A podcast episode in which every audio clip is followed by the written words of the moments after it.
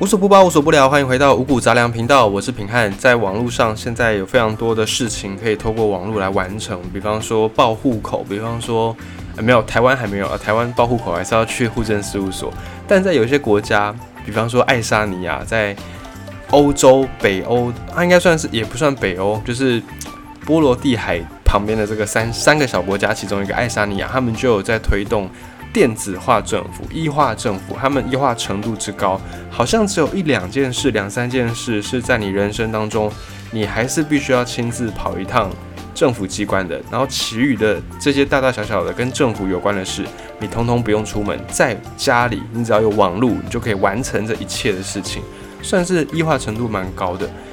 那在网络上呢，当然目前最主要大家还是就是逛网页嘛，然后看一些讯息、看新闻，或者是网拍，算是蛮多人会用的。那么网拍这个事情，你要说它方便，它也真的方便。比起以前，我们要花，可能你要买个衣服，你必须要花一天，你就要去这个什么什么市集啦、什么什么街啦买衣服，然后你就要逛一整天。逛一逛下来还不一定逛到你喜欢的，就算有你喜欢的，不一定是最便宜的。但是拜网络所赐，网络购物非常的方便，非常的迅速，你只要花不用很久的时间，你就可以大概的尽可能多的看过你想要的东西，然后你又可以从中去比价，比出最便宜的、最符合你需求的那一个东西、那个产品。所以网购自从网购开始普及之后呢，就回不去了。用过网购的人呢，你大概很少。会再想要回到实体的门市去，当然有一些还是特例啊，比方说有的人觉得说，诶，衣服啦、裤子啊这种贴身的东西，还是想要去实体店面看看尺寸或看料子好不好再决定。好，但不管怎么样，反正网购这件事情呢，就是已经在这个世界上面，然后它是一个不可逆的、不可逆的趋势就对了。那除了网购，网购我们在买卖之外，除了一般的交易之外呢？很多人应该都是会先看评价，不要说网购啦，你要去一个景点之前，你可能也会先搜寻，或者是你要去吃一间餐厅之前，你可能也会先搜寻，看一下其他去过的人的评论，然后你再决定。所以评论这个事情呢，对于呃卖卖家或者是对于业主开店的主人来说，是一个很重要的关键点。对于买买方消费者也是一样。那在看到这个。也不能说是漏洞啊，就是看到这个需求之后呢，市场上也兴起了洗好评的这个行业。什么叫洗好评呢？就是一般我们要评论，我们都要有一个账号嘛。比方说你用 Google 地图，你必须要有个 Google 账号，你才可以留言评论。所以按照正常理论来说，一个人通常只会有一个账号嘛，或者是。除非你本身有办两个 email，那你就另当别论。但是大部分来说呢，我们都会只会有一个账号，然后你在评论的时候，通常也会只会用一个账号来去评论。但是呢，就是因为看中了评论对于买卖双方都很重要这一个关键，所以现在有一些人呢就在卖好评。怎么卖呢？这个人他可能就先去网络上面收购别人的账号，一个账号可能就几百块钱这样子，然后去买这种人头账号。买完了人头账号之后呢，他就开始去刷评论，他就用不同的身份啦去给这间店好评，然后就塑造出这个店很受欢迎，塑造出这个店品质很好的一个形象。然后呢，你实际上去到那个店，你就会发现其实不怎么样啊，甚至很差。你开始有去怀疑这个评论的真实性，这个就是刷好评的由来。这个行业呢，在台湾嗯好像也开始有了。那他之前。是在中国这边非常的蓬勃，在中国就有专门在做这种刷好评的买卖。那这个买卖虽然是利润不高，可是它毕竟是几乎要是无本生意的，所以只要量大了，量冲起来，你组一个团队，量开始多了，它的那个利润还是蛮可观的。这个好评也养培养出了消费者，就是不完全去信任这个评论。我们就被骗骗骗骗久了，我们也怕了，我们也知道了，学乖了啊！就是一个店呢，好评、负评，当然是有它的一个参考价值，但是也就真的仅供参考，真的是有的时候还是要实际去才知道才准。那与好评刷好评的这个买卖对应而生的是负评刷负评，就有人专门在负留负评、留差评、留不好的评论，而且呢，也把它当成是一个职业。职业差评师这个行业 最近也是在中国开始发展起来。在中国，因为他们有很多的这种电商啦，很多的支付，相比于台湾，在中国消费者更多，他们的市场也相对更成熟，在电子支付市场，你几乎买卖任何东西，你都不需要出门，就用外送就能够搞定一一天所需的一切大小事务。那也因此，他们的这种网络上面的交易行为是更加的蓬勃发展的。他们的人口也多，他们的这个市场也相对比台湾更成熟，所以他们在使用的这些用户也当然就多起来。那在今年呢，就有发现有一些电商，就是在电商平台上面开店的这些卖家、这些店主，他们都收到了职业差评的勒索，就是因为这些店家没有给出那个。他们职业差评师要勒索的那个金额，所以呢就被留下了差评。诶，这感觉是一个很很恶霸的行为，很流氓的行为，就是有点像是在讨保护费那种感觉。我觉得你也实际上也没有保护到我什么，但我就要莫名其妙付给你一笔钱这样。所以在网络上的这些职业差评师也是类似这样的感觉，就反正我就是要跟你要钱，你不给我钱，那我就给你差评。因为现在的评论呢是非常的重要的，尤其在中国，他们的这个平台上面发展的越成熟，相对来说他们也更依赖这种好评跟负评，甚至呢之前还有一些影片，不知道是真的还假的，就是不知道他是真的是这样，或者是有人故意恶搞的。但就是你可以看到有一些外送员、外卖员，他们是非常非常在意自己的客户的那个评价，因为这个评价呢。更多时候不只是评价本身，更多时候会影响到这个外送员他的抽成，或者是他的那个生意的好或坏，所以这个对他们来说是非常实在的、非常真实，能够影响到他们所拿到钱的那个东西。因此，在中国是更加的仰赖好评跟负评这一件事。那这些被勒索的店主，有一些就赔钱了事，就付了这个赔偿款。啊，但是呢，付了之后，还们还是会选择去报案。不过，在中国的公安这边，就他们相对台湾的警察，中国这边叫做公安。相对于台湾的警察，公安这边呢，会报案的时候，受理案件的时候会说，因为证据不足，或者是涉案的金额不够大，他们有一个条款，好像你牵扯到这个案件的金额，如果没有超过两千块钱的那个人民币的话，你好像就没有办法成案。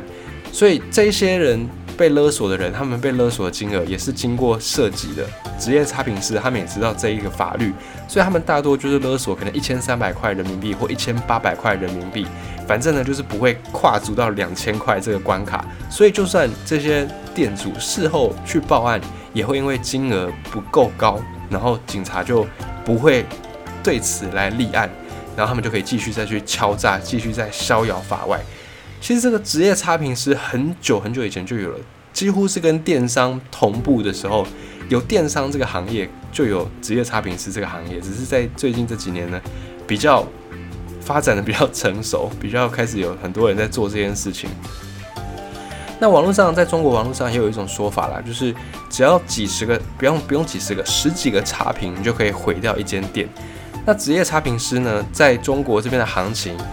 大概是可以。八万块钱人民币，这个还算是混得最不好的程度。如果你混得好一点呢，可能月收入十万人民币以上没有问题。那这个就变成了一个算是电商平台在发展过程当中的一个漏洞。